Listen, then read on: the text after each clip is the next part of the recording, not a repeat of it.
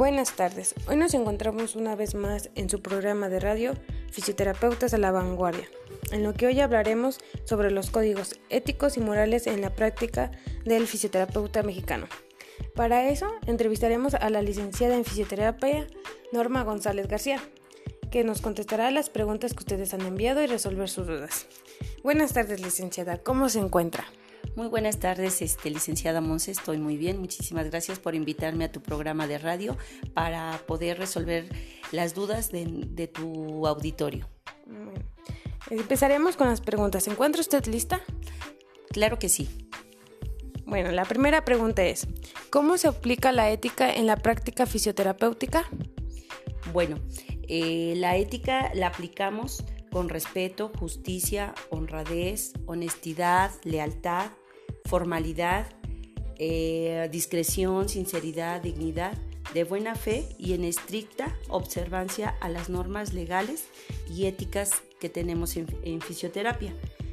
También son de responsabilidad de los asuntos cuando tenga capacidad de atenderlos, en este caso nosotros, e indicará los alcances de nuestro trabajo y la limitación que es inherente a ella.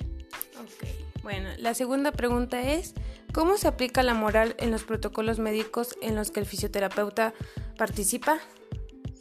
Pues bueno, la aplicamos respetando el trabajo que realiza el médico y que va orientada a las acciones y juicios y a diferenciar entre lo bueno y lo malo, o sea, lo que es correcto y lo que no. Ok, muy bien. La tercera pregunta. ¿Cuál es la influencia de la cultura mexicana en la práctica fisioterapéutica? Bueno, pues esto es muy importante, ya que hay que darle una mayor difusión a la fisioterapia en nuestro país, ya que la mayoría de las personas piensan que somos los hueseros o los masajistas de los dolores que llegan a tener ellos en algún momento de su vida.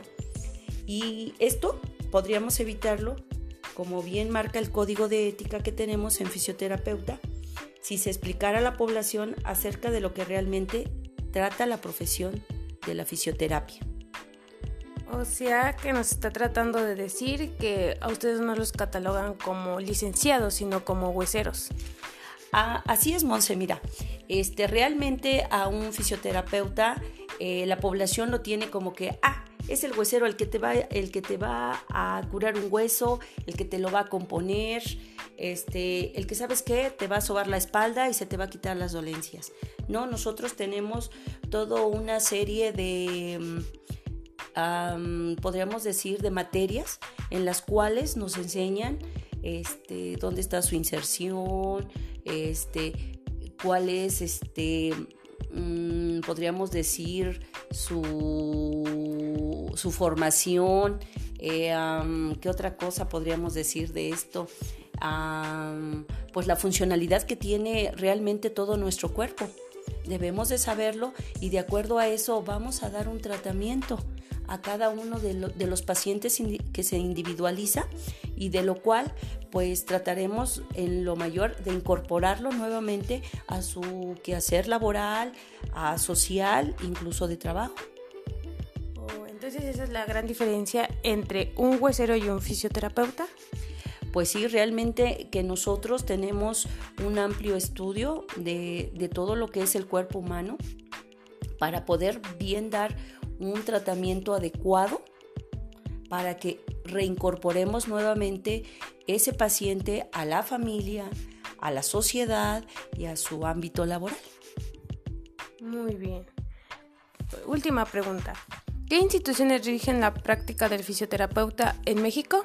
Bueno, como primero que nada tenemos el Código Deontológico del Fisioterapeuta, el Código de Ética. También tenemos la Ley General de Salud, eh, la MEFI, la Asociación Mexicana de Fisioterapia, la Constitución Mexicana de los Estados Unidos Mexicanos, eh, también el Código Penal y el Código Civil en el Estado de Puebla o en cada uno de los estados en los cuales este, se tenga mm, el que hacer en cuanto a ejercer la fisioterapia. ¿Y algún mensaje que, no, que quiera dejar? Pues bueno, eh, como todos sabemos, cada uno de nosotros eh, estando como población, siempre tenemos alguna molestia o, alguna causa que nos genera algún dolor, hay que acudir a este profesional de la salud, ya que los valoraremos, como ya lo mencioné, con discreción, con individualidad, este, y todo eso, para que se le pueda dar un buen tratamiento y lo podamos incorporar pues, realmente a la sociedad nuevamente. Muy bien. Muchas gracias por contestar estas preguntas que nuestro público ha enviado y resolver nuestras dudas.